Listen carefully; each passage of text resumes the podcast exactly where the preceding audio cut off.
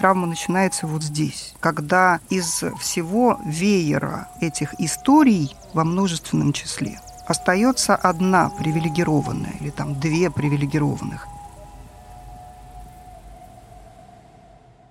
Всем привет! Меня зовут Маша Семендяева, я ведущая подкаста «Тоже Россия». Я хочу сказать три слова перед тем, как мы начнем. Дело в том, что этот выпуск посвящен у нас очень такой непростой теме. Конечно, это первый выпуск 2021 года. 2020 год был непростым, да и 2021, судя по последним событиям, будет не самым легким.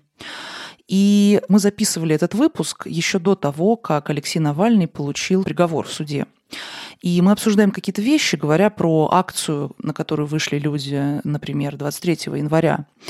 Но на самом деле с тех пор как будто бы произошло еще гораздо больше пугающих и страшных вещей, которые буквально прямо сейчас разворачиваются. Люди оказываются в спецприемниках в ужасных условиях. Я лично читаю очень много новостей о полицейском насилии, о каких-то ужасающих пытках. В общем, о многих вещах, которые вообще-то не хотелось бы иметь в своем пространстве, но, к сожалению, мы все про них слышим, читаем.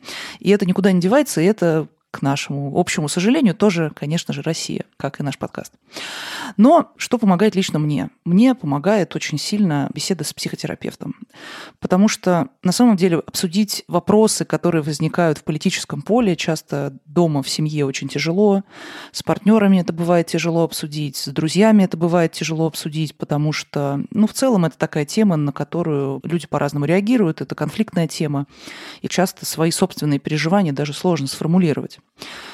В общем, я хочу сказать, что я пользуюсь сервисом подбора психотерапевтов Ясно. Я с ним уже несколько месяцев, мне это очень помогает.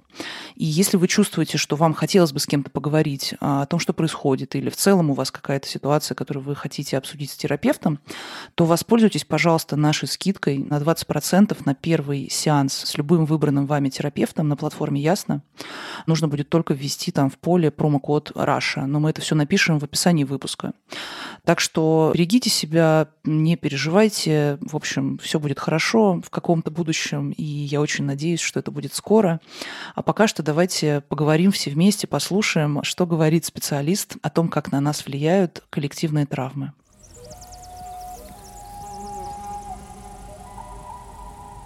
Сегодня мы говорим с культурным антропологом и действующим психологом и психотерапевтом Еленой Миськовой.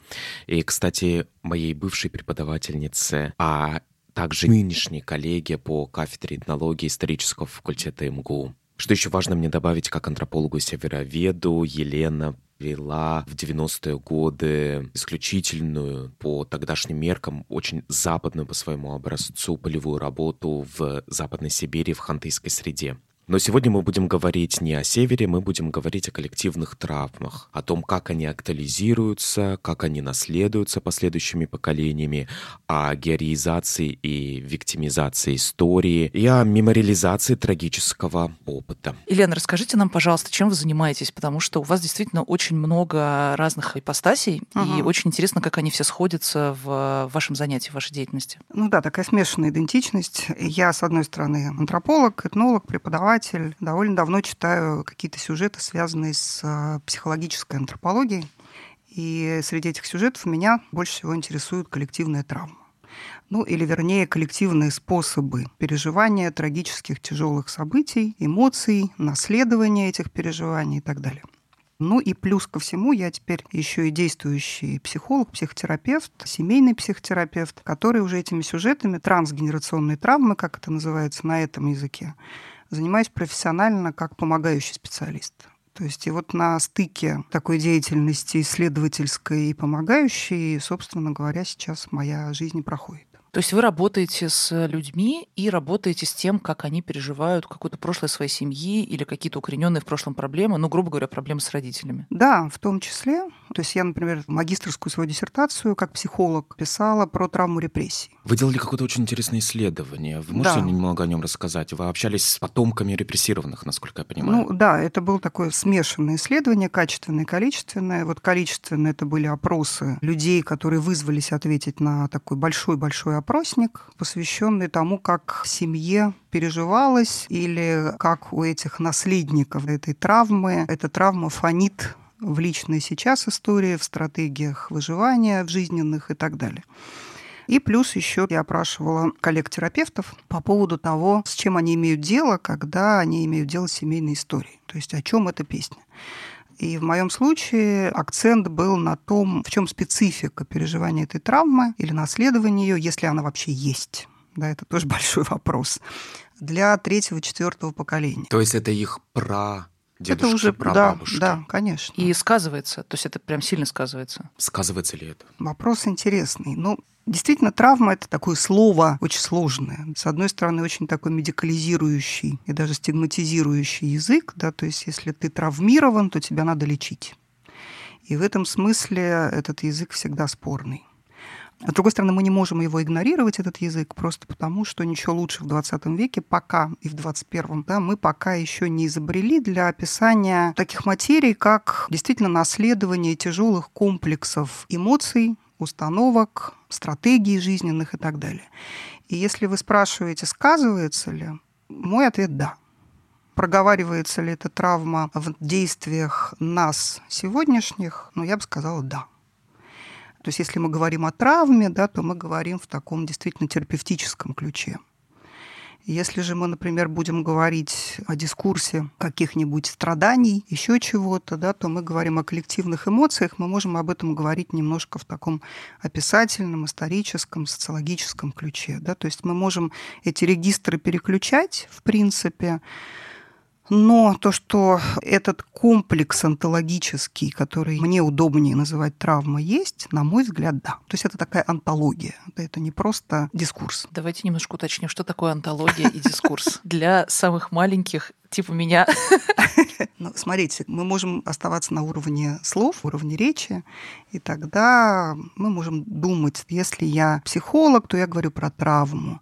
Если я культуролог, то я, если говорю про травму, то я имею в виду что-то немножко другое. Например, речь о том, как было тяжело, или речь о каких-то там событиях, которые отразились на идентичности, например, групповой. Если я еще где-то, я буду в зависимости от этого дискурса немножко другое иметь в виду, и это будет иметь последствия для нашего разговора. Но если мы говорим об антологии, мы говорим о том, что действительно называется бытием, переживанием и так далее. То есть мы имеем дело с чем-то, оно на разных уровнях может проявляться. Что формирует наш мир. Что формирует степени. наш мир, да. Что создает и формирует, создает и является неотъемлемой частью этого нашего и, мира. И частью нашего мира, да. Память о репрессии, например, не для всех а, наверное, для тех людей, с которыми вы общались, для потомков репрессированных, это часть их антологии. То, что у них был репрессирован дед или бабушка, там, прадедушка, прабабушка, они, он был расстрелян или просто отсидел в лагерях, это поломало семью еще задолго до их рождения, например. Угу. Но отзывается на них, как это отзывается? Вот у меня мой пра-прадед прошел Волголак. Честно, я не могу сказать, что это каким-то образом... Я его никогда не знал, к сожалению. Я знаю эту память об этом но я не рефлексирую на эту тему. Мне так кажется, может быть, я что-то не знаю про самого себя. Ну, смотрите, если эта память жива в вашей семье, жива, то лагерная кружка стоит то, у телевизора. Да, если, так сказать, эта история является историей, то это не является травмой. В том смысле, что как мы преодолеваем травму? Мы разбитую, разорванную память превращаем в историю, превращаем в реальное состоявшееся прошлое. Соответственно, если в вашей истории семейной была возможность для трансляции этой памяти, мало того, была возможность для ее эмоционального наполнения, то есть какого-то отношения к ней. Как мне это? Как это было бабушке? Или бабушка могла сказать, как ей это было тогда? Или родители были открыты для эмоций, например, ребенка, который сталкивается с такой сложной семейной историей. Они это принимают, они это возвращают ребенку и так далее. Да, то есть они отражают эти эмоции, говорят, там, мы видим, как тебе, или там, мы понимаем, как тебе то тогда с большой вероятностью это не является для вас травмой, несмотря на то, что это часть вашей антологии, да, это часть вашей истории часть семейной истории, которая важна, но которая просто вписывает в некоторой степени меня в контекст, когда говорят о репрессиях. Потому что о репрессиях много говорят, в особенности вот, ну там, не знаю, в историческом кругу, журналистском кругу, uh-huh. антропологическом кругу. Uh-huh. И мне кажется, это в некоторой степени могло бы быть травмой отсутствия репрессированного в моей семье. Uh-huh. Ощущение того, что ты не причастен к этой большой великой трагедии, которую ты понимаешь и знаешь, угу. но которая в личном, таком интимном плане для тебя чужая. Да, это, кстати, интересный поворот, да, насколько вот эта непричастность может переживаться как ущерб для идентичности.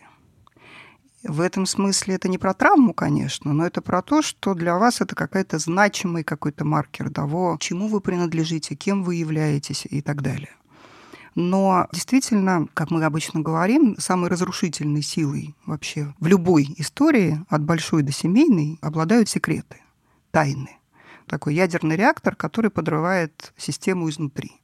И, соответственно, если в вашей семье этих секретов не было, или, по крайней мере, было какое-то пространство для их обозначения и переработки, то тогда мы можем не говорить о травме, мы можем говорить о тяжелом опыте, опыте семьи. Для первого поколения или там, для первого-второго поколения там могло быть масса причин для замалчивания. И, скорее всего, самое главное – это спасти детей, ну, уберечь, опасно уберечь детей, да, уберечь детей от последствий возможных вот такого обнародования того, что в семье было.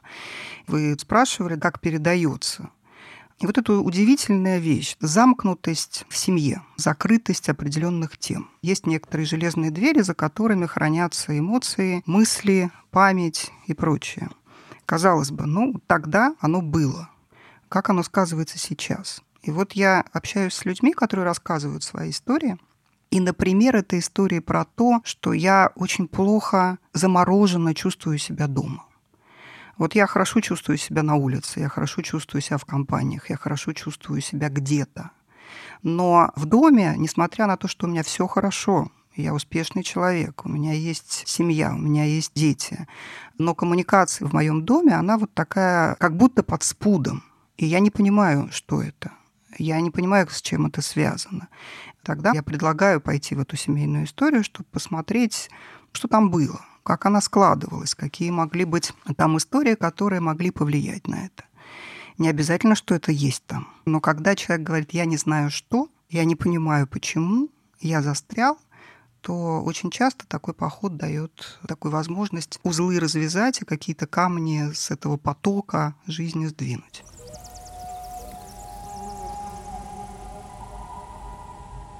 Я вот вспомнила тоже в связи с тем, что вы говорите. Я однажды читала, мне кажется, это у Петрановской была какая-то такая теория про поколенческую передачу травмы. Про то, что вот все начинается с того, что убили мужа у женщины, и она воспитывает ребенка. И как она не может этому ребенку вообще дать материнское тепло, внимание, любовь, потому что uh-huh. она в горе, потому что она плачет. Ну и абсолютно она ничего им не может объяснить, потому что нет, нет времени, потому что она работает на заводе. И все это вот так вот как снежный ком накапливается, и в итоге это тянется вплоть до правнуков. Потому что в итоге это не было объяснено, потому что ребенок вырос уверенный, что это его вина, потому что мама плачет, и мама несчастна. Он же не мог понять ни войну, ни потери. Ну, да. Это вот именно то, про что вы говорите, да? А, да, ну вот Людмила просто рассказывает о теориях, которых много, и в том числе вот эта теория трансгенерационной передачи, когда передается вот этот травматический опыт уже в таком неструктурированном виде, передается потомкам. И на плечи потомков ложится груз структуризации того, что непонятно. Но в каком виде передается? Это же не мистика, это такая эпигенетика, как мы бы сейчас сказали. Когда родитель ведет себя определенным образом, или там в семье принято определенное поведение, и действительно объяснения этому поведению нет. И человек наследует такие поведенческие паттерны, которым он тоже ну, он вынужден какое-то значение этому присваивать. Но это значение, оно не очень ему понятно. Да? И вот чем дальше был этот секрет, чем дальше была такая непонятность, тем тяжелее потомкам, потому что для них это уже такой комплекс. Надо вести себя так, но почему нет? непонятно, да, и при этом вот это «надо» очень часто не согласуется с тем, что требует нынешняя ситуация. Но это такой момент, с которым я очень часто сталкивался, когда я общался с информантами тоже. Угу. Я сталкивался с именно замалчиванием семейной истории, с нерассказыванием даже не травматичной семейной истории, угу. даже не какой-то привилегированной семейной истории, даже не тем, что опасно.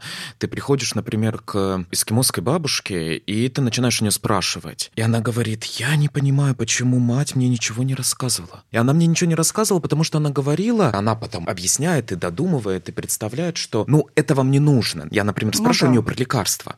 Условные лекарства, эскимосские лекарства, да, это что-то потереть, это что-то куда-то uh сжечь, uh что-то где-то спрятать, что-то там где-то порвать. И мать видит вот этот разрыв. Она видит этот культурный и социальный разрыв, и она говорит, вы русскими уже стали, вам да, не надо, у вас русские лекарства будут, у вас вот тут медпункт открыли в нашем селе, да, фельдшерский пункт открыли угу. в селе, вам не нужны наши лекарства уже. И это то, о чем мы с тобой, кстати, очень часто, Маша, говорили. Наследие простых обычных людей, обычное наследие, угу. крестьянское наследие, наследие людей из рабочих каких-то профессий, оно не воспринималось как наследие, угу. да, оно вот в смысле память о семье, в смысле истории семьи, да, мы же не дворяне какие-то, о чем угу. тут? А это то, что мы объединили в некоторой степени в связи с этим, мне кажется. Ну да, ну то есть получается, ты спрашиваешь, например, родителей, бабушек о чем-то, и они могут в целом рассказать, но у них тоже какое-то уже фрагментарное видение, и они рассказывают какие-то вещи, насколько мне было удивительно узнать там про какую-то историю папиной семьи. К слову о том, что нет репрессированных или есть репрессированные. Я, по-моему, в какой-то момент очень увлеклась, потому что, собственно, мой папа происходит из такой небольшой этнической группы, которая называется Урумы. Это такие понтийские греки. И мне было ужасно интересно, что они, собственно, как там у них все устроено вообще. И я стала читать, изучать. Мне стало жутко интересно, потому что там они из Крыма. И я что-то так рассказываю. Папа, пап, представляешь, они из Крыма вообще? Он такой, ну да. Я говорю, ну ты что, знал об этом? Почему ты мне не рассказывал об этом? Это же жутко uh-huh. интересно, что они приехали, у них там также точно названа деревня. Почему-то вот ты, мне кажется, это важным, и почему-то действительно вот в моей семье вроде как, с одной стороны, есть какое-то уважение к прошлому, к какой-то части там семейной истории, но с другой стороны, она как-то бережется очень фрагментарно. Это не структура. И в целом, да и про других своих родственников я тоже знаю что-то фрагментарно. Возможно, на самом деле это всем свойственно людям с опытом Советского Союза, потому uh-huh. что огромное количество людей ведь просто скрывали своих родственников с границы родственников или родственников не того происхождения. И с этого берет начало какое-то чудовищное... Фильтрация. Чудовищное... Ну, фильтрация ну, да, наследия, ну, да. фильтрация памяти. Отрицание какого-то наследия. Просто отрицание того, что ты к чему-то имеешь отношение, и с таким образом ты лишаешься какой-то части своей идентичности. Поразительно, насколько это для человека важно. Но ведь реально Россия просто состоит из этих Скрытых отрицаний. идентичностей. Да, скрытых из... родственников, скрытых каких-то моментов. Из скрытых фигур каких-то, действительно. Историями семей, да. Помнишь, ты говорил, вот Дима говорит, у него есть любимое занятие читать перед сном какие-нибудь биографии угу. сотрудников консерватории в 80-е годы или там в 50-е, 30-х годов, ты говорил. То есть смотреть, кто из них родился до революции и, в принципе, дожил, например, там до после войны. То есть он не пал в репрессиях, он не умер на войне. Его по делу врачей и сопутствующих не посадили. То есть этот человек как-то это время прошел. Вот это вот какой-то вдохновляющий опыт, но такого опыта, ну, чудовищно мало. То есть это как это вообще на тебя влияет? Да, ты человек, ты, может быть, получил другой опыт, но почему на тебя так влияет эта связь с твоими родителями? Вот для меня это какая-то необъяснимая вещь. Реально это очень интересно. Я с психотерапевтом про это разговариваю, потому что я не понимаю этого. Мне бы хотелось иметь меньше связи. Мне сложно с этим. Ну, смотрите, хорошая мысль про то, что мне хотелось бы иметь меньше связи на таком терапевтическом языке мне бы, конечно, хотелось быть сепарированным счастливым ребенком, но не очень складывается. И это понятно почему. Потому что, с одной стороны, вот возвращаясь к теме, которую Дмитрий затронул, вы продолжили, про то, что, конечно, нельзя было весь свой опыт рассказать. При этом опыт этот был разнообразный. И когда вот как антрополог я смотрю на проявление этой травмы, условно ее можно назвать травмой тоталитаризма, поскольку это не только травма репрессий, это очень разнообразный опыт. И, конечно, же, у эскимосов, у чукчей, в Западной Сибири, в Архангельске, где-то еще. Этот опыт трудно было передать просто потому, что он был обозначен в этом общем социалистическом опыте как недостаточно хороший, как неинтересный, неважный, недостаточно модернизированный и так далее. Понятно, что если в этой системе координат то, что знает бабушка, дедушка, обозначается как не очень нужное и вообще не очень, сказать, ценное. не очень ценное, соответственно, оно обесценивается, то понятно, что нет никакой возможности этот опыт передать. Ну ведь точно так же, например, обесценивается, у меня прям образ даже возник в этот момент, вот ведь действительно, знаете, ужасная история про то, как люди продают, например, квартиру своей бабушке, в которой полностью лежат все вещи бабушки. Просто все лежит, там фотографии люди выкидывают, фотографии семейные, там, не знаю, на отдыхе. Эти все фотографии оказываются на помойке, где их находят другие люди, сохраняют, угу. если найдут. То есть я просто много таких историй знаю. Меня поражает, то есть насколько бы у меня там ни были, например, возможно, какие-то сложные отношения у меня или у гипотетической меня отношения там с бабушкой, да, ну как я могу выкинуть просто семейную историю? Это же поразительно, как это можно сделать? Почему люди просто оставляют это? Это же не мертвые люди, это не люди, которые погибли, да, и все пропало, а они сознательно просто продают, говорят, да забирайте, мне пофиг на это. Как это происходит вообще? Знаете, это тоже такое проявление травмы в том смысле, что это такое свидетельство разрыва. Если мы говорим о том, почему я так сливаюсь со своей семьей и не могу идти дальше, по большому счету, совершенно свободным отдельным человеком. Здесь есть, ну, например, такое понятие, как горизонтальные связи социальные, связи вертикальные. И вот представьте, большую часть 20 века вот эти горизонтальные связи были опасны. То есть вот эти социальные связи, они были чреваты тем, что ты можешь быть в контакте с врагом. Ты можешь быть в контакте с человеком, который тебя сдаст, предаст и так далее. Ты вообще не знаешь, кто напротив тебя. И это касается, например, потенциальных мужей, жен. Ты не знаешь, за кого ты выходишь замуж. Или ты подозреваешь, на бессознательном уровне происходит. Конечно, человек это не формулирует так. И тогда в этой системе координат единственные связи, которые маркируются как ценные, это связи вертикальные. Вот моя кровиночка, дети, правнуки, вот это то, что я, по крайней мере, могу более или менее, насколько я могу, сохранить, пока у меня это не отнимут. Соответственно, я держусь за это, я сливаюсь с этим, я ценю это, я не отпускаю это. Я не отпускаю детей. Дети, соответственно, не могут быть отдельными и не воспринимаются как отдельные самостоятельные ценные существа, люди и так далее. И вот это все на разных уровнях эта история фонит этот опыт и эта память проявляется вот в таких самых разных вещах. И когда человек говорит, горя оно все синим пламенем, и я выброшу всю эту фигню, это такой способ отделения. Я когда изучала вот эти поколения, у которых есть этот опыт этой травмы, очень большой ценностью обладает иммиграция. Почему? Потому что это такой способ не очень функциональной сепарации. Я уеду за 3-9 земель и не буду чувствовать связи со всем этим. И человек уезжает за 3-9 земель, и чувствует эту связь еще сильнее. Потому что это резинка, когда она натягивается, это обида, эти воспоминания. Человек живет где-нибудь в Европе, но на самом деле в Фейсбуке про Россию. И это про то, что попытка разрыва отношений – это не попытка связи истории. Да? Это травматическая история, когда человек говорит «все, я к этому не имею отношения». Все, я от этого отделяюсь, я рву это. Но рву это не значит, что мы в состоянии на самом деле при этом чувствовать себя хорошо, когда мы разорвали. Это вот как через океан можно протянуть эту резинку, и она будет давить еще сильнее.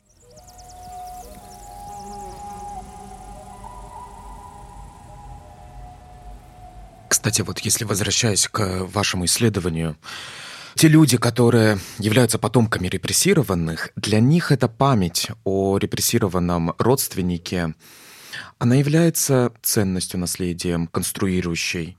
Потому что ведь травма, она очень конструирует на самом деле. И травма, она является очень часто огромным... Историческая травма, не твоя личная, а вот твоего прапрадедушки, которого ты никогда не знал. И вот эта память, она является в некоторой степени, на самом деле, очень положительным моментом для конструирования себя в социуме и так далее.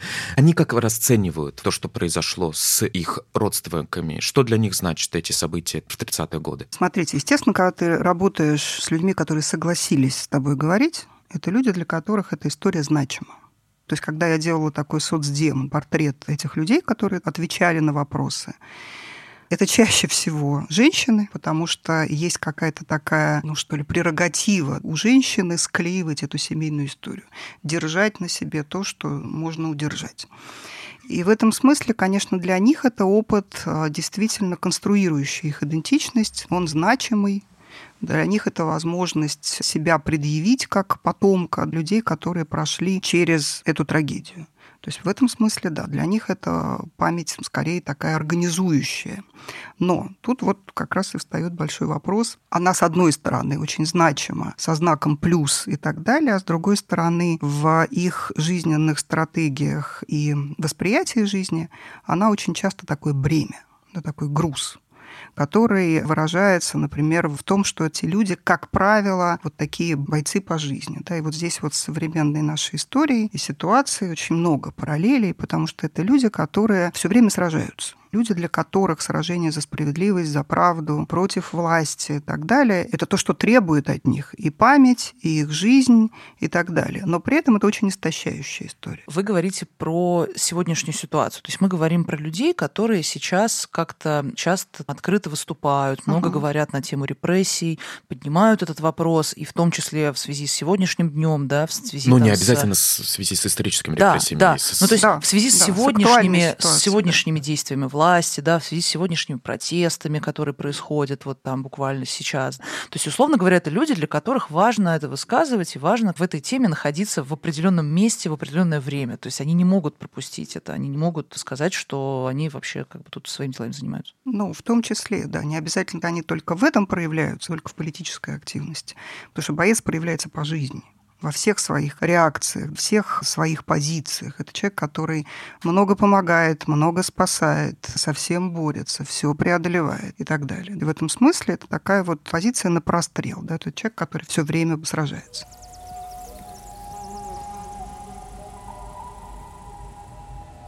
Когда мы говорим о коллективных травмах, мы не можем не говорить, мне кажется, о некоторой виктимизации истории в 20 веке, мне кажется, и о том, что те страшные события угу. у разных народов нашей страны, у разных народов в целом мира, которые произошли, ну, в первую очередь в 20 веке, это то, что сейчас, наверное, в наибольшей степени актуально, они являются такой вот своеобразной точкой сбора всех этих коллективных идентичностей и конструирования вообще идентичности идентичности национальной, этнической, культурной. Геноцид армян, он невероятно важен. Это страшное событие.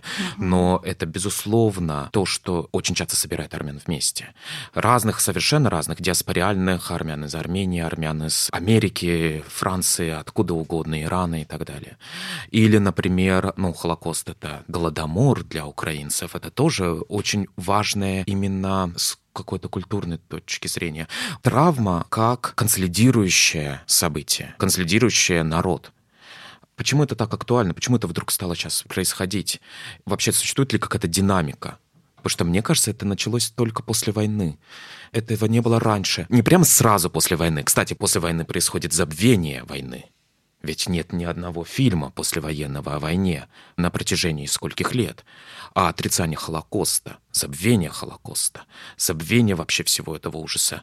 Самые веселые годы в 20 веке это какие? 20-е, 50-е. Это такой довольно исследованный феномен. Все эти трагические нарративы, восстановительные нарративы, героические нарративы. Холокост — это действительно такой трагический нарратив. Это нарратив про страдания. Это, во-первых. А во-вторых, это такой конструкт, который позволил, там, если Александр вспоминает, присоединиться массе людей, которые не евреи, у которых не было такого опыта, почувствовать себя в роли жертв. Холокост столь огромен просто потому, что много людей в ходе очень многого повторения и проигрывания позволяет зрителю, вторичному свидетелю к этому присоединиться и чувствовать себя жертвой, почувствовать себя жертвой. И это такая штука, которая создает... Как общемировая трагедия, не, не трагедия еврейского народа. Абсолютно. Так называемый расширительный нарратив, расширительная метафора. То, что обычно да, говорят, когда говорят о Холокосте. И в этом смысле, пожалуй, вот Холокост был первым таким конструктом. То есть он стал моделью, по которой дальше выстраиваются любые нарративы, коллективные нарративы травмы. И вы правы, абсолютно после войны сначала героический нарратив говорил о том, как быстрее восстановить статус-кво мы победили, и слава богу. Какой ценой и так далее, это уже другой вопрос. Главное, что мы выжили. Кто-то победил, кто-то выжил. Скорее восстановить и забыть про трагедию – это такой тоже, ну, в общем, относительно нормальный механизм, в том числе психологический. Но вот дальше начинается работа памяти. Она никогда не начинается сразу после этого события трагического. И событие само – это не травма. То есть травма конструируется, если мы говорим в коллективном масштабе, она конструируется потом. И через какое-то время, да? И Должно через какое-то время, время. Через какое-то время, потому что должны быть нащупаны вот эти, ну что ли, опоры, на которых вот этот нарратив будет выстроен. И здесь вы абсолютно правы, то есть это для всего мира характерно, да, любые трагедии, геноцид в Руанде, или Южная Африка, все эти истории выстраиваются потом. И они становятся действительно объединительными, они позволяют людям переживать то, что они переживают, они легитимизируют эти переживания очень часто и прочее. То есть это способ, ну, например, отплакать. Почему так сложно с нашими репрессиями? Почему эта травма никак не уйдет в песок? Ну, одна из причин, потому что вот эта невозможность отгоревать, отсутствие рамок легитимирующих. Отсутствие ритуала какого-то. Отсутствие ритуала. То есть мы с вами, как антропологи, понимаем, о чем идет речь. Если нет ритуала, который позволяет это пережить, то, соответственно, нет и самого переживания. А что значит уйти в песок? Это то прошлое, та же самая Великая Отечественная война. Это то прошлое, которое еще не стало прошлым. Оно война не стало 1812 прошлым. года это Да, но не стало прошлым. абсолютное прошлое. То есть репрессии не то, что в песок не могут уйти, мне кажется, они не могут стать консолидирующим фактором для страны в той или иной степени, потому что они не прочувствованы, не прожиты, не мемориализированы, если я правильное слово говорю, должным образом. И памятник на проспекте Сахарова недостаточно этого. Да, Да, это вообще неизвестно, что этот памятник. Этот механизм, да, он постоянно работает, потому что это постоянная такая точка, ну или там трещина, это постоянный раскол. Это постоянное напоминание о том, что если были жертвы, то были и палачи. Это постоянное напоминание о том, что все в одной семье по разные баррикады были два брата и так далее. Вот эта гражданская война, она никак не может кончиться, просто потому что действительно очень сложно такого рода события мемориализировать. То есть их можно мемориализировать, но вот история с коммунаркой, что делать с Егодой, вот это очень яркий пример. Писать или не писать его фамилию, Среди расстрелянных. среди Расстреле, да. расстрелянных. Писать, конечно. Мне так кажется. Извините. Это совершенно, так сказать, не очевидно. По этому поводу существует много споров, потому что, например, потомки жертв говорят, «А почему человек, который пытал и уничтожал, и вот теперь он здесь Так, среди... список репрессированных это не доска почета. Абсолютно. Но тем не менее, да, вот эти эмоции мы не можем просто сказать, вы так не чувствуете, потому что люди так чувствуют. И когда они так чувствуют, они начинают говорить. Ну а как? Здесь способ справиться с этим только один. Говорить об этом всегда. Постоянно проговаривать, в том числе, как вы правильно сейчас говорите, это в общем просто мемориализация. Мы здесь просто обозначаем всех людей, которые здесь погибли. А вот у меня такой вопрос. А как произошло отгоревание, например, гражданской войны? Потому Ну что я не очень понимаю. Ответ никак. Хорошо. Ну, а в принципе, получается, что гражданская война, которая была в начале 20 века, она до сих пор с нами. Я думаю, да. Во многом это такая... Ну, вот знаете, как для Европы Первая мировая гораздо важ- Важнее и больнее. важнее и больнее, чем даже Вторая, так вот для нас, наверное, все таки такой спусковой крючок. Хотя Понятно, что вот когда там я читаю Анисимова, прекрасного историка, который пишет о сыске, о доносах, о судебной системе в России XVIII века, например, то совершенно понятно, что мы такие, в общем, не уникальные в 20 веке. В общем, мы наследники такого самодержавия, всех психологических механизмов самодержавия. И в этом смысле, да, ну просто гражданская война была очень разделяющей общество, действительно взорвавшей и разорвавшей общество просто на ошметки, на куски. И в этом смысле, конечно, да. Но ведь получается, что после гражданской войны, ну то есть гражданская война была после революции, это все одновременно, после гражданской войны долгое время вообще ничего не понятно, что было, НЭП, ну вообще как все было смутно. Получается, что было какое-то поколение, на которое пришлись просто самые ужасные вообще в жизни переживания. Вот а что можно сказать об этих людях? Вот мне просто интересно, потому что я думаю, что мы все знаем такие примеры, но что с людьми происходит, когда они переживают такое количество таких событий? Потому что в уме остаться, мне кажется, невозможно практически. Ну, то есть в уме таким человеком, каким ты родился на свет, ты был в детстве. Ты имеешь в виду о том поколении, которое родилось в начале 20 Да. века, пережила Мгм. революцию, гражданскую войну, репрессии, Великую Отечественную. Ну, по Ну крайней и, мере, в о общем, том, о том них, возможно, еще жив, да. которая первая столкнулась да, с таким масштабом вот, трагедий. Тут вообще интересная штука. В этом смысле они были менее травмированы, чем мы. Потому что они были в этом всем непосредственно, а травма возникла позже. С одной стороны, с другой стороны, понимаете, очень важен для любого преодоления чего-либо важен тот опыт, который у человека был до. Вообще, был ли он? Вот у людей, которые участвуют в трагических событиях, становятся жертвами трагических событий, да, это все, конечно, тяжело, понятно, никто не спорит. Но мы знаем, что люди, прошедшие ГУЛАГ, доживали до 90 лет часто. Такой есть тоже эффект, когда если уж человек справляется, история Франкла и так далее, очень в этом смысле показательно. Какая история у Франка? А, Ну, я имею в виду про, собственно, уже Освенцим. Вот эти все работы, посвященные тому, как преодолеть, за счет чего человек преодолевает вот эти тяжелые условия. И если мы говорим про эти поколения, у них есть опыт до. У них есть опыт того, как вообще-то жилось, например, до коллективизации. У них есть опыт понимания того, что такое дом и так далее. У людей, которые наследуют вот эти разрывы, у них такого опыта нет, и опереться не на что. Мы всегда говорим, что два человека будут в одинаковых условиях, у одного будет травма, у другого нет. Посттравматический синдром далеко не у всех формируется. Просто потому, что, например, один человек в это время будет чувствовать большую поддержку близких, у него будут необходимые социальные связи, и он переживет это как трагедию, но переживет и пойдет дальше а другой человек, ребенок, который оказывается в ситуации, где он оказывается без родителей, некому сказать, что с ним происходит, он окажется глубоко травмирован. Хотя они свидетели одного и того же хотя они участники одного и того же.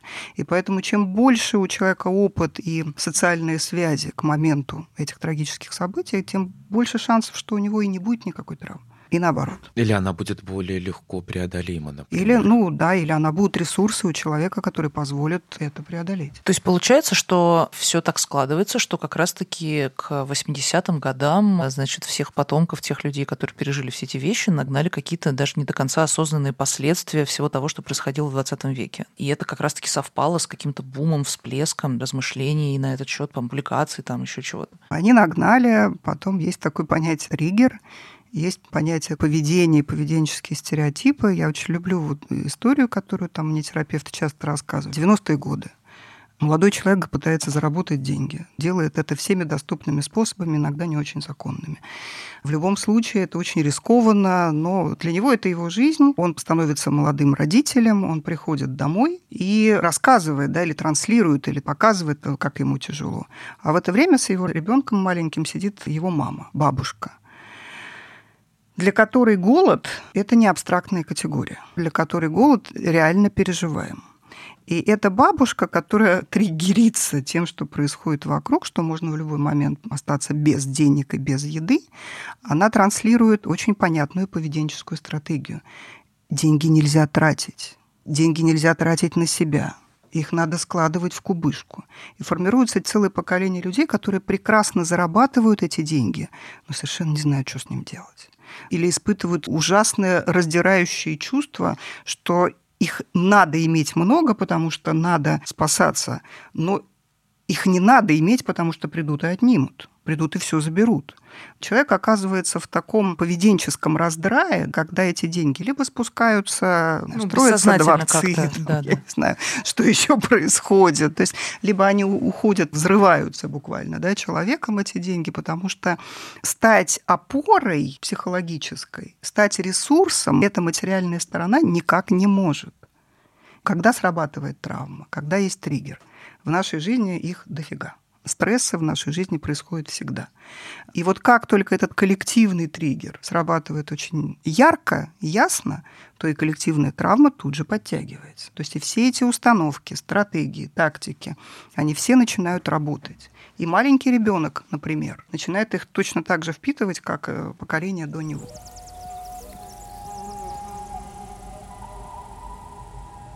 Этим летом мне было очень грустно. Я написала пост с просьбой поделиться своих друзей какими-то причинами, по которым, если они могут уехать из России, они не уезжают. Вот почему им важно остаться в России? Почему uh-huh. они здесь живут? Потому что, например, кто-то имеет такую возможность, кто-то уже уезжал, вернулся, а я вообще какой-то ближайшей возможности не имею. Мне было очень дурно от всяких там арестов, и я решила поинтересоваться. И было очень интересно, много классных ответов, но самый крутой дала моя подруга Света, которая сказала, что, Маш, ты знаешь, дело в том, что что вот эта вот тема с эмиграцией, это как бы тема прошедшего времени. То есть ты понимаешь, что это как бы некий паттерн, который есть у нас в голове, про то, что вот в 70-е годы все уезжали, в 80-е ага. годы все уезжали. Ну, кто мог в 70-е уезжать? Кто мог? Еврейская Имеется в виду да. люди, которые могли очень. уехать. В 90-е годы начался масштабный. Это тоже. Да. Это ага. паттерн, который у нас заложен, надо уехать. Абсолютно. Да. Если да, что-то не так, срочно пакуем чемодан. При том, что угу. даже если в твоей семье этого не было, если это вообще нигде не существует, есть некоторое массовое представление о том, что надо свалить. Ага. И она говорит, Маш, принимай решение, но ты думай о том, что тебе не обязательно это делать, и это не так работает, и мы не те люди в 70-е годы, и сейчас не та же самая ситуация, это не так же. То есть может казаться, это как решение такое всплывает сразу в голове. И, в общем, вот действительно, это же действительно последствия гигантской да. травмы. Да, но это установка, надо валить. Но мы все все равно уедем. Это установка, которая постепенно перестает отвечать уже времени, Конечно. которая осталась Конечно. такой же и не изменяется с ходом времени. Да, Потому что «Goodbye Америка», где я не буду никогда. Потому что та Америка, в которую уезжали в 80-е, ее больше нет. Та Америка, в которую уезжали в 90-е, ее больше нет. Но мы уезжаем, когда в воображении своем мы уезжаем. Мы уезжаем в те места, которых нет. Это ужасно грустно. Мы уезжаем, мы едем туда, чего не существует, это понятно. Ну, конечно, мы же транслируем, мы представляем себе некое, как нам иногда кажется, что есть вокруг вот все, я очень люблю вот этих гипотетических людей, у которых все удается, которые все время завидуем каким-то людям, которые все успевают, у которых все классно, Да-да-да. а я, значит, такой вот, Которые значит, все постят эти прекрасные фотографии. да, да, которые себя очень классно богата. чувствуют, а я вот нет. И это, мне кажется, ну, очень похоже. Да, это очень похоже. Я хочу еще вернуться немножко опять в прошлое и, и посмотреть на отголоски вот этих событий прошлого сейчас. Например, первое — это распад Советского Союза.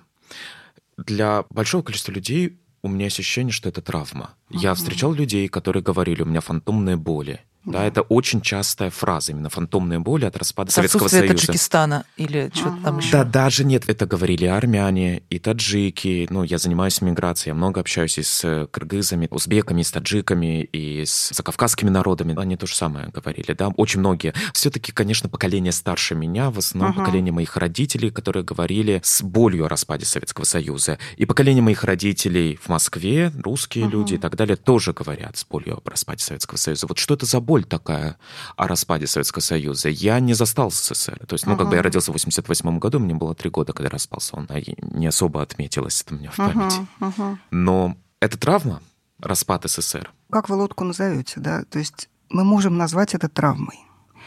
Все зависит от того, зачем мы это делаем. Потому что вот вы стали говорить, особенно про Среднюю Азию, я вспомнила истории, которые я сейчас довольно часто слышу. Молодых людей, ну как условно молодых, да, там 30 до 40 лет, которые сейчас оказались кто где, кто в Германии, кто еще где-то, они мигранты постсоветской волны, например, из Средней Азии, из Узбекистана в частности. И эти люди рассказывают спустя там какое-то время, например, терапии и так далее, они начинают говорить о том, что у меня жуткий раздрай, я не могу говорить со своими родственниками, я не могу говорить со своими родителями и бабушками, и дедушками, которые транслируют очень большую ностальгию по, например, там, Узбекистану волшебного советского времени. Некоторые из них оказались там вынуждены. Некоторые из них увидели там много чего сложного, пока они там формировались как специалисты. Депортированные, то есть вы имеете в виду? Не только депортированные. Например, спецы, которые туда приехали. И даже для депортированных. И для них все равно вот эта история, это история про какое-то там волшебное время, про то, как все было хорошо, какие были фрукты, какие были отношения, как мы все дружили и так далее. И вот эти молодые люди говорят, а мы уезжали в ситуации, когда начались этнические конфликты. Мы уезжали в ситуации, когда начался, например, страшный, жуткий сексизм, доходящий до насилия. Мы уезжали и бежали от очень враждебного отношения друг с другом разных групп. И для нас вот этот опыт очень травматичен. И мы не можем его обсудить с нашими близкими, для которых есть некоторый такой... Они уже тоже, например, живут в Москве или еще где-то, но для них есть вот это идеальное прошлое. Конечно, это вообще, так сказать, понятный для нас механизм идеализации времени юности. Мы все родом из юности. С книжками, с языком, с жаргоном, со всем. И понятно, что люди ну, во многом просто идеализируют. И, конечно, когда происходит этот разрыв, это не всегда травма. Это просто то, что называется ностальгией. Травматические моменты в этом тоже, конечно, есть. Вот у меня было такое размышление. Я однажды читала книжку какого-то русиста, забыла, как его звали, честно говоря. В общем, книга была про советского человека и его распад, про то, как распался Советский Союз и что произошло дальше, как вообще формировалось вот это вот самосознание советского человека. И смысл там был в том, что когда распался Советский Союз, получилось, что у всех национальных республик было некоторое самосознание национальное. Вот э, мы таджики все-таки, мы грузины, латыши и так далее. Ну, в общем, как бы у всех есть украинцы, есть белорусы.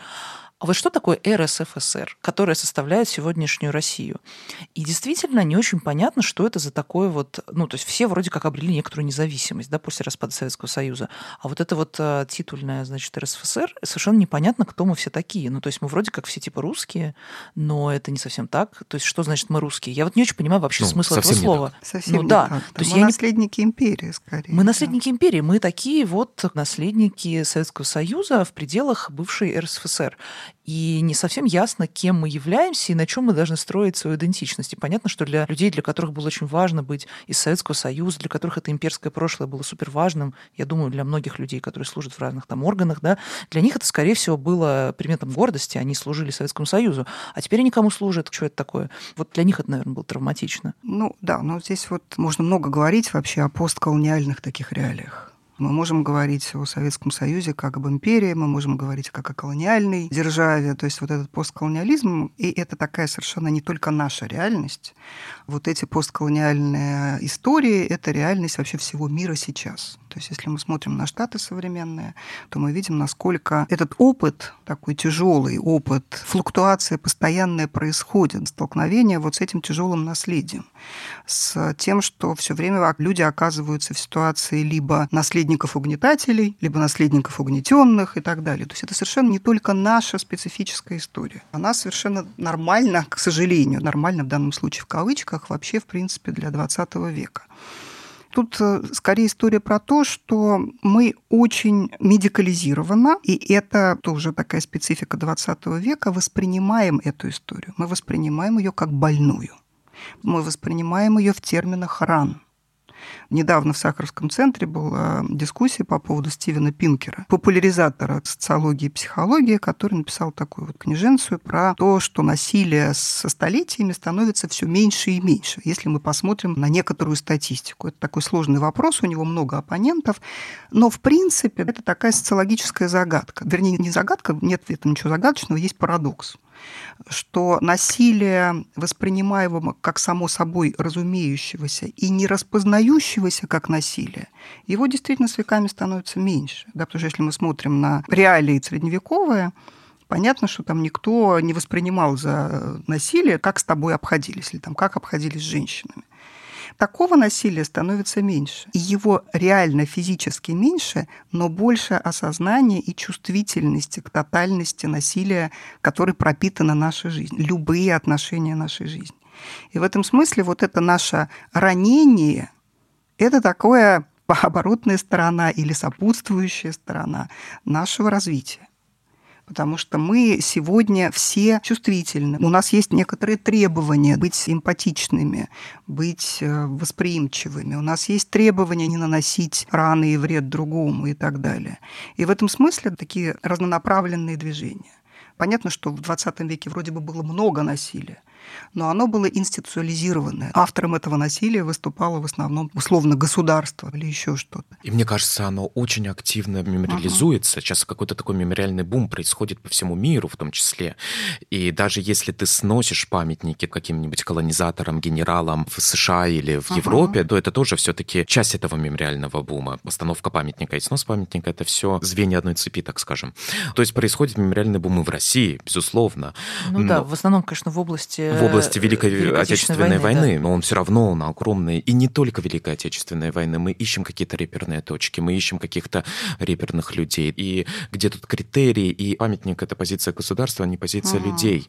Да, это не люди сами делают этот памятник на свои пожертвования, uh-huh. это некоторая позиция государства, и государство обозначает, вот это важное событие, и это uh-huh. важное событие, и это важный человек, и мы будем его помнить. И государство транслирует определенные очень важные какие-то моменты для 20 века человека. Угу. И в том числе происходит травматизация и виктимизация в ограниченной угу. сфере, конечно, Великой Отечественной войны. Все-таки, да, мы страдали, но мы выиграли, но мы победили, но мы герои. И есть второй период, который, безусловно, виктимизируется очень. Это 90-е годы. То есть в 90-е годы оно стало просто таким вот примером, это такая доска позора. Вы посмотрите, как там было, посмотрите, как сейчас. Тогда, угу. сейчас, тогда, сейчас и так далее травма 90-х в некоторой степени навязывается иногда. Я был маленьким в 90-е, я помню их более или менее, но не то, что прям я был активным участником 90-х годов. Но мама мне всегда, например, говорила, что она не понимает, почему 90-е годы так вспоминаются с таким ужасом, потому что uh-huh. она всегда говорила, что это было прекрасное время. Какие-то люди могут сказать, что это было ужасное время. На Чукотке, например, это было чудовищное, чудовищное время. И когда да. я общаюсь с людьми и спрашиваю про 90-е, я даже не спрашиваю. Я пытаюсь uh-huh. даже об этом даже не говорить с ними, потому что что да, это, это было голод, страшное это, время. Это, это был голод. Это да, был настоящий. буквально голод. Был один из немногих регионов страны, где был голод. И вот Что такое 90-е? И вообще, вы опять скажете, как назовешь лодку, так она и поедет. Мы назовем это травмой, так оно и едет. Но вообще в современном сознании нас, в государственном политике, что такое 90-е сейчас? Всегда есть у кого-то власть на мемориализацию. Как помнить, что помнить, что забыть, всегда кем-то произносится и кем-то диктуется. Памятники это часто говорят, что это такое коллективное тело. В том смысле, что вот таким оно должно быть. Да, вот так мы должны были выглядеть, вот так мы должны были помнить и прочее. Среди нас есть всегда несогласные, но несогласные всегда вынуждены замолчать. Травма начинается вот здесь, когда из всего веера этих историй во множественном числе остается одна привилегированная или там две привилегированных, где расставлены вот такими вот надгробными камнями эти самые памятники. И поэтому, конечно, 90-е годы, они разные. Они для всех, для разных людей разные. Но как там монеточки, люди бегали по улице голыми или да, что да, там. Да, так и было. Да, и вот это вот всех мочили направо и налево. То есть понятно, что это образ, который рождается, который подпитывается где-то пропагандой, где-то там какими-то художественными средствами и прочее. Доминирующий образ, он может быть разным. Но всегда есть очень большое искушение тех, кто имеет власть диктовать, как надо помнить, создать что-то такое единое, неделимое и прочее. И вот эта недопустимость других историй, незвучание этих историй. Есть разные голоса, но есть фон, есть шум, который официальный шум, да, который не дает этим голосам быть услышанными. Поэтому какие они 90-е годы? Мы можем это понять только если мы у каждого конкретного человека будем спрашивать. Если мы будем опираться на его какой-то эмоциональный отклик. И вот если у нас нет такой возможности, вот здесь начинается травма. Там, где мы поставили на живой воде, мы поставили камень. И все. И мы не можем об этом думать, мы не можем к этому прикасаться, мы не можем об этом спорить, рассуждать и так далее. Чем больше мы можем об этом говорить, тем меньше травм. Я рассказываю часто историю, которую клиентка моя разрешила мне рассказывать. Она меня как-то глубоко очень поразила. У этой клиентки тоже есть семейная история про репрессии, и при этом это уже женщина, состоявшаяся, она кандидат наук и так далее. То есть она рассказывает мне разные свои семейные какие-то истории и опыт. И у ее мамы была сестра, которая 18 лет или в 19 умерла во время блокады. И мама была дочерью репрессированного отца, бабушка осталась с мамой и ее сестрой одна. И мама клиентки была еще достаточно маленькой девочкой, 12 или сколько-то лет. А вот эта сестра, которая была очень талантливой девочкой, поступила в институт, очень хорошо играла на рояле, она вынуждена была бросить все свое обучение, потому что они жили в Ленинграде. Она должна была работать на заводе, приносить хлеб, еще что-то, в общем, какой-то паек. И в семейной истории есть непереносимое место. Эта девочка гибнет от голода, спасая семью. Прям есть образ, который вот с фильмом «Летят журавли» хорошо соотносится, как 18-летняя девочка, играя на рояле, умирает от голода мама моей клиентки это помнила так, что вот сестра играла на рояле, приходя с этого завода, потому что хоть чем-то себя занять. И при этом она умирала, спасая нас. И в этом месте невозможно ничего. То есть человек делает так и все, он не может плакать, он не может говорить, он не может об этом часто вспоминать. Об этом не могла говорить ни мама, об этом не могла говорить бабушка. Начали мы с ней вспоминать, все-таки, что же это была за история. И она говорит, ну вообще, да, вот мама рассказывала, что сестра нашла с завода, март, холодный, в то же время месиво, и она попала под бомбежку. И бомба разорвалась рядом, практически рядом с ней. Она оказалась по шею в какой-то вот этой вот жиже, когда ее вытащили оттуда, и она дошла домой, на ней был такой панцирь замороженный из одежды. Она простыла, у нее было сильное воспаление легких. Она очень сильно болела и начала угасать. Было разное поражение уже психологическое и нервное, но закончилось смертью. Но эта история не про то, что она забыла себя и принесла себя в жертву. И когда мы стали об этом говорить, эта история стала другой. Можно об этом стало плакать. Это живая девочка, которая перенесла вот такую трагедию. Она стала жертвой этих обстоятельств. Это ужасно, это очень тяжело. Но это переносимо, об этом ребенке можно плакать. Но это не памятник который собой задавил все живые чувства у людей, потому что подумать страшно, она умерла, потому что нас спасал. Недаром возникает этот фильм «Летят журавли». Недаром возникает это советское кино, в которых вот под апассионату происходит героизация истории, но не ее очеловечивание. И вот здесь живет травма. Там, где на живых этих чувствах, понимании того, что опыт был разный, и люди были разные, и так далее, и отношение их было разное ко всему. Вот здесь встает скала, и это перестает быть историей, которая течет, историей, как памятью, которая жива, памятью, которая может достраиваться, памятью, которая может быть переданной если я понятно излагаю. Это очень, это очень понятно. Это действительно прям очень хороший такой понятный образ. Я просто сразу вспомнила Светлану Алексеевич и «У войны не женское лицо». Абсолютно. Про то, как она договаривалась с этими респондентками очень долго о том, чтобы они вообще начали ей рассказывать не про то, что вот там это служило там, там вот это все, а про то, что они чувствовали, какие у них прокладки были там, ну и так далее, про mm. то, что вообще происходило на самом деле. Вот эти истории про то, что меня очень потрясло в свое время, что еще вот тоже это отдельная тема. Все советские фильмы говорят, что вот там женщины тоже сражались за родину, условно говоря, и там возникают эти героические летчицы, которых все любят, которые возвращаются. Или там героически да, погибшие. Или Василий да. Быков про этот женский банно-прачечный батальон, да, и так Ну, далее. это да. Но смысл в том, что ведь в реальности женщина, которая была на войне, с трудом могла вернуться домой к семье в деревню, потому что она приходила, то, что Алексеевич там написано, ей мать говорила, ты, пожалуйста, иди куда-нибудь еще, потому что у тебя тут сестры младшие, угу. а ты там наверняка с мужиками, значит, тусовалась на войне. Ну, женщине не место. Вот это чудовищное ну, какое-то да. несоответствие того, что ты совершаешь какой-то невероятный подвиг, как, не знаю, Зоя Космодемьянская, но, условно говоря, та же самая Зоя Космодемьянская, вообще говоря про условную героиню, не могла вернуться домой. Весьма вероятно, что ее семья бы восприняла ее не совсем так, как она себя сама воспринимала. И вот это меня очень поражает. И то же самое, почему-то вот поразительным образом, я сейчас это как-то в голове зарифмовалось с тем, что вот Кабаков говорил. Кабаков ведь это такой советский uh-huh, художник, который uh-huh. очень много работал с темой коммуналок. Вот это тоже, кстати, про травму, да. Это такая огромная тема, мы под конец что-то затронули. Но ведь действительно, он говорит, в каждой коммуналке было очень плохо. Там в основном было грязно, было как-то не убрано, ну и в целом быт был неустроенный. Но при этом всегда, это просто какие-то его воспоминания, я их подбирала один раз для Арзамаса, и я нашла очень много его цитат, собственно, про коммуналки. И говорит, в каждой коммуналке стоял обязательно радиоприемник, и оттуда чистыми детскими голосами лилась пионерская зорька. И было такое ощущение, что где-то там, вот не у вас здесь, где говно, вы все свиньи, а где-то там есть прекрасная жизнь, где все люди всегда маршируют восхитительно куда-то в светлое будущее к коммунизму, а вы все свиньи, посмотрите, как вы живете, посмотрите на себя. Это все потому, что вы такие гадкие. И вот это поразительно, вот это вот постоянное какое-то вот, это сложно сформулировать, но вот как будто бы действительно такое советское наследие, вот это двойного послания. С одной стороны тебе говорят, да, да, вот смотри, классная культура, смотри кино, вдохновляйся образами, будь как. А с другой стороны, ты никогда не будешь, потому что ты живешь в коммуналке, потому что тебе просто не суждено, у тебя колготки сползают, и сортир один на 8 комнат. Ведь, наверное, с этим тоже люди приходят. Ну, вообще, если говорить, что такое травма? Ну, как травма связок, это разрыв.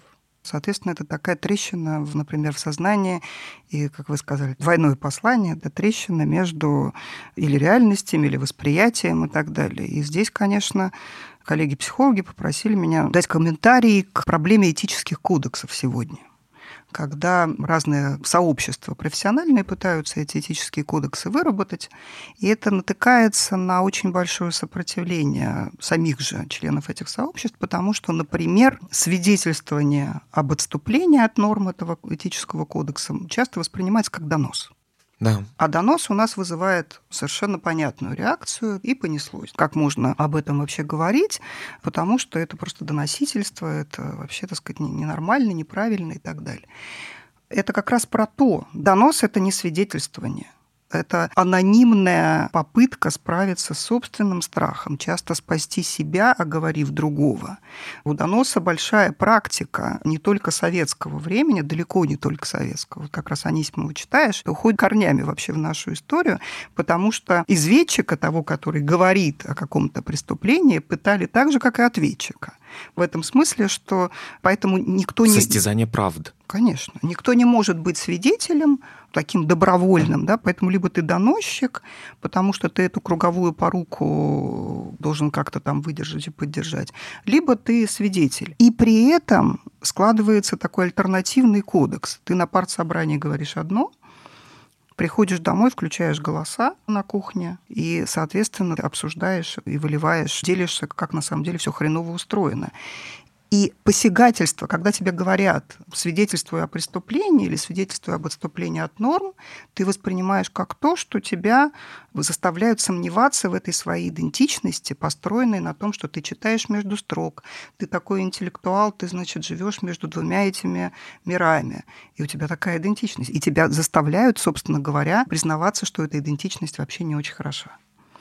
Мало кому это нравится. Мало кто это может воспринять безболезненно. И в этом смысле вот эта вся история с этическими кодексами, она тоже очень показательна. И это как раз про этот разрыв, разлом в сознании, который не так легко человеку заштопать.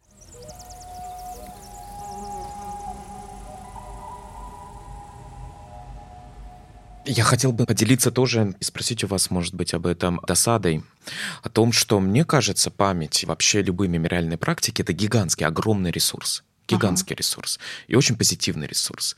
Потому что очень часто, в особенности в 20 веке, любая трагедия, коллективные трагедии, длительные трагедии очень часто оборачиваются и оборачивались и являются основой и первым шагом, на самом деле, к нормализации. Ага.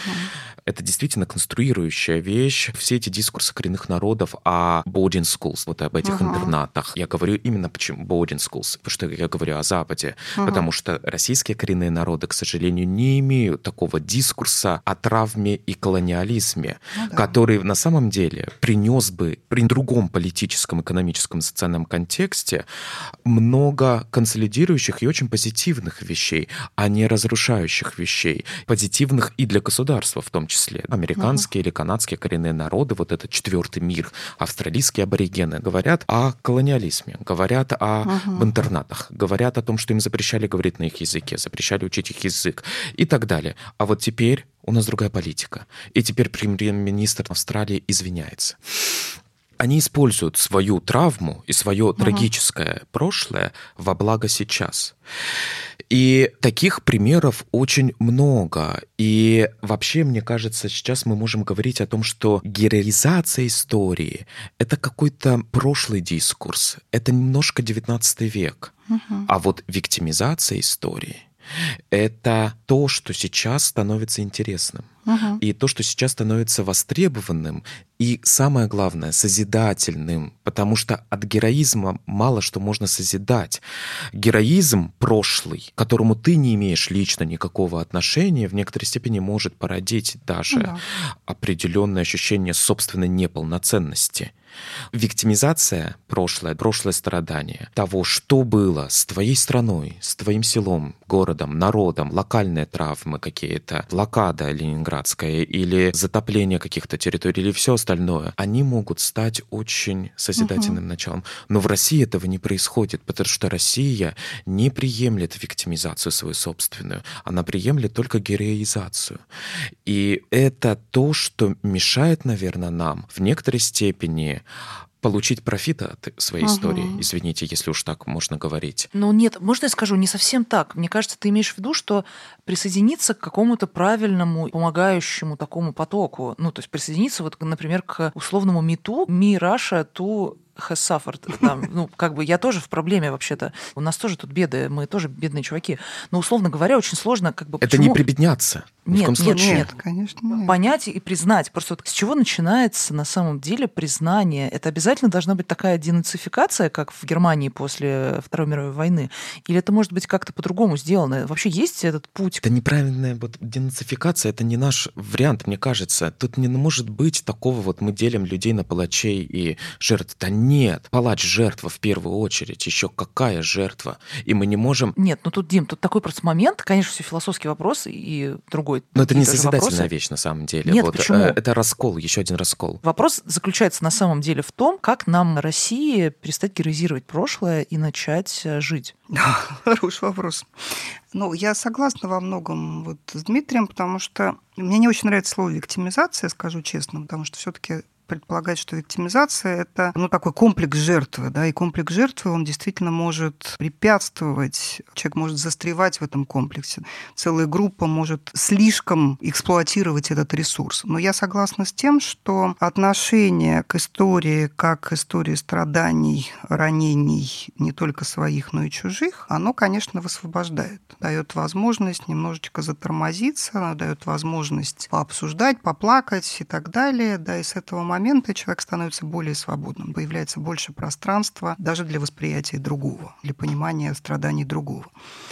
Это я абсолютно согласна. Почему мы не можем этого сделать? Потому что травма. Потому что вот если мы говорим про эту бойцовскую позицию, чем мы жестче, чем больше мы эксплуатируем этот свой героизм, тем больше мы в этой игре застреваем тем сложнее нам, конечно, нам и так-то сложно, да, потому что в чем разница с денацификацией, да, потому что там есть четкое деление, кто был жертвами, кто должен покаяться и так далее. А и кто был то... не жертвой и не палачом, а просто да, наблюдателем. И, конечно. И то а это очень как? сложная история. Это очень тяжело, потому что вот эти селективные эмоции вины и стыда, и все, что они за собой влекут, то есть репарации какие-то, возмещение ущерба.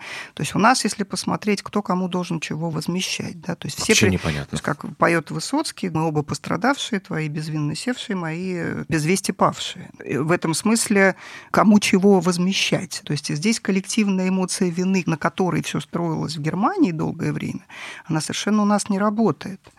И в этом смысле вот то, что нас может смягчить, это правда отношение, переживание того, что очень много было страданий и боли везде плюрализм боли, вот что Вот еще. такое, да. Но это, понимаете, для того, чтобы прикоснуться к боли, для того, чтобы дать поток этим эмоциям, уже надо быть смягченным, уже надо смотреть через другие линзы на мир. Но если мы не даем себе такого шанса на коллективном уровне никак и никогда.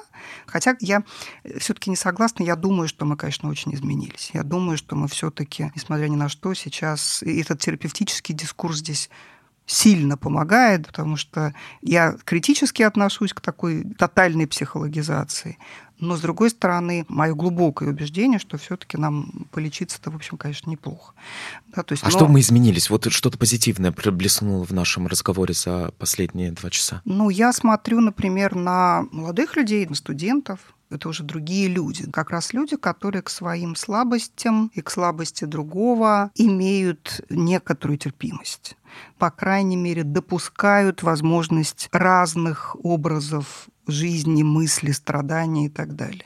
То есть у них это все про границы это или еще про что-то, но есть некоторые пространства для другого в том виде, в какой он есть. И вот это вот, на мой взгляд, очень такая обнадеживающая история. Все-таки мы не сваливаемся пока, слава богу, хотя, конечно, опасений много, да, но мы все же не сваливаемся пока в такие тотальные репрессии хотя там об этом можно спорить. Да? Мы не сваливаем, пока еще не случилось ничего такого коллективного и трагического, и есть поколения, которые действительно не поротые в этом смысле.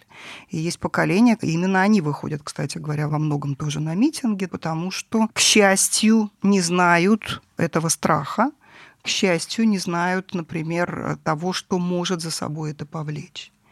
И если мы сейчас дадим им шанс, я, например, в этом смысле смотрю с оптимизмом. Ко мне приходят, когда молодые люди, для них нет проблемы рассказывать о себе, рассказывать о своих уязвимостях. Для них это нормально, приходят парами и так далее. Чем человек старше, тем он жестче в своих защитах и ригиднее и так далее, и тем сложнее ему это дается. В этом смысле, если мы право на уязвимость будем поддерживать, давать этому шанс, то, в общем, скорее это все хорошо. Это очень хороший конец. Мне кажется, что это замечательное завершение нашего разговора, который прошелся по самым больным точкам вообще всего.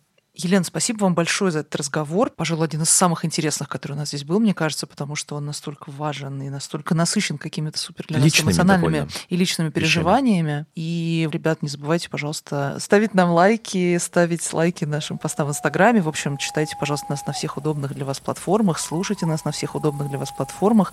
Спасибо вам большое, что подписываетесь. Всем пока. Спасибо большое за то, что пригласили. До свидания. Спасибо.